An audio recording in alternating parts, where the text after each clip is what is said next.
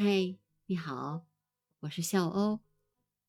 今天我去北京植物园观鸟了。今天北京非常的暖和，昨天十二度，今天九度，所以你走到外面的时候，你不觉得是冬天，你会觉得你已经在春天里了。今天可是三九哎，你不一点都不觉得冷。今天在植物园一共看见了十二种鸟类。我我今天的观鸟路线呢，还是我通常的呃观鸟的线路，就是从国家植物园北园的东南门进去，进去之后呢，往右手走。会过一个小桥，在这个小桥的呃上面呢，嗯，东看的话能看见有一个小小的水沟，那个水沟里面基本上就是那些鸟喝水的地方，因为那个地方呢水总是流动的，即使是冻冰了呢，有一些地方呢就是会化掉，特别是中午的时候，那你像呃。金翅雀呀，呃，燕雀呀，包括灰喜鹊、白头鹎都会在那边喝水。你在那个桥上面，最多的时候能够看见五六种鸟都在同时在那喝水。但是我就发现这些鸟喝水的时候很少会吵架，就是如果是争食物的时候他们会吵，但是喝水的时候基本上不会。好像每一种鸟都有自己的那个喝水的位置，我还没有见过鸟因为喝水而吵架的时候。那么在那边看了一会儿呢，我就看到了有金翅雀呀、燕雀、灰喜鹊、白头鹎，啊，还有一只喜鹊在那儿待了一会儿。然后过了这个桥呢，有有一片那个紫荆树。那个紫荆树呢，一般是黄雀会在那个地方吃那个紫荆的那个干干的那个果子，但今天可能是因为天气太暖了吧，黄雀有别的地方可以去，所以它就没有在那边。那我在那边待了一会儿，就又往前走了，那么就到了成明湖。成明湖，呃，也是能正好能够看整个。嗯，对着那个西山，就是香山嘛，那一片都能看见那个山势特别美丽。那成明湖在夏天的时候会有小皮提，呃，但是冬天呢，就是因为都是结的冰嘛，就看不见鸟了。那沿着成明湖呢，还是在右手的方向一直向前，会路过呃曹雪芹故居。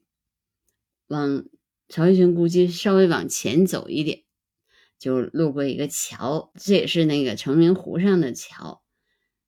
因为成明湖有分两块嘛，这前面我刚才说的是一大片，后面呢也有一大片。那么连接这个这个成明湖的呢，就是一个木质的桥。那在那个木质的桥的边上呢，有一片浅水区。就是浅到基本上你的脚可能都没不了，还有那个在的它的东和东边和西边呢都有呃能够泥土或者是冰面。那这个这个地方呢，我就看见了鹪鹩。这只鹪鹩在北在植物园已经有三四年或者更长的历史了，而且它基本上每一个冬天都在那个地方。我看我从二零二零年一直到今年，每次去只要是冬天去啊，都能看见它，而且就一只小小的鹪鹩。鹪鹩，大家如果是观鸟的朋友，肯定都知道它有非常明显的特征，就是它的小尾巴是差不多是九十度的那样的一个嗯弯，跟其他的鸟特别不一样，而且极容易区分。另外就是它的颜色，它属于嗯褐色，还有它那个在那个冰面上跑的那个速度，也是比较奇特的。这只鹪鹩呢，我知道它就住在那边的那个水管子里面，因为我曾经看见它从那里面跑出来。这只鹪鹩冬天的时候都都是差不多九点钟以后才开始出来，因为那个天比较冷的时候，它会待在它的小窝里。啊，这个时候它会在那个冰面上找东西吃啊，然后喝水啊，跳来跳去的。过了这个桥，在这边观察完鹪鹩之后呢，我就会继续向前走。啊，向前走会路过王溪桐木。王溪桐木夏天的时候是一个观鸟的好地方，有很多很稀奇的鸟，都喜欢那个地方。因为那边首先有一大片的松林，它跟呃。两起草木，它都连成片了嘛？那这一片松树林呢？有的有的有有油松啊，白皮松。这个地这一片呃林子里面还有柏树，所以很多的像猫头鹰啊什么的都比较喜欢这这一片林子。呃，绿背吉翁啊，这些白眉吉翁，夏天的时候都在这个地方看见过。还有丽乌。那我在呃崇明湖的边上。还看见了红尾东，红尾东，我上面其实前面已经有介绍，就是它和斑，它是斑东的一个指名亚种，那么独立出来的，它在植物园是最多的，因为它呃它是吃那个冬天的时候吃果子嘛，所以冬天的时候北京那个植北京植物园总是有很多的小的海棠果，那么我看完冬，呃。过完了之后呢，就会沿着那边的路一直往卧佛寺的方向走。那海棠园呢，也是一个鸟类的一个聚集区，就是在卧佛寺的呃边上，就有有有一片海棠园啊。如果不去樱桃沟这边，基本上就是我的一个观鸟的终点了。呃，当然你在我在往。那个南门去的那个方向上面还会有有其他的鸟，比如说黄腹山雀呀、远东山雀，都是在这条路上有分布的。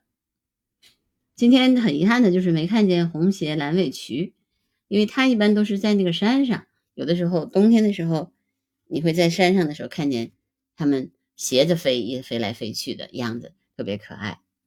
那这就是我在北京植物园。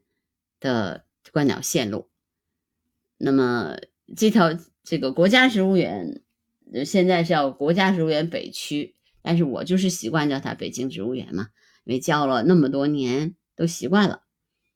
基本上这是我的一一一条观鸟路线，那么我还有其他的那个观鸟的路线，那等下次的时候再跟大家介绍吧。好，今天的播客就到这儿，拜拜。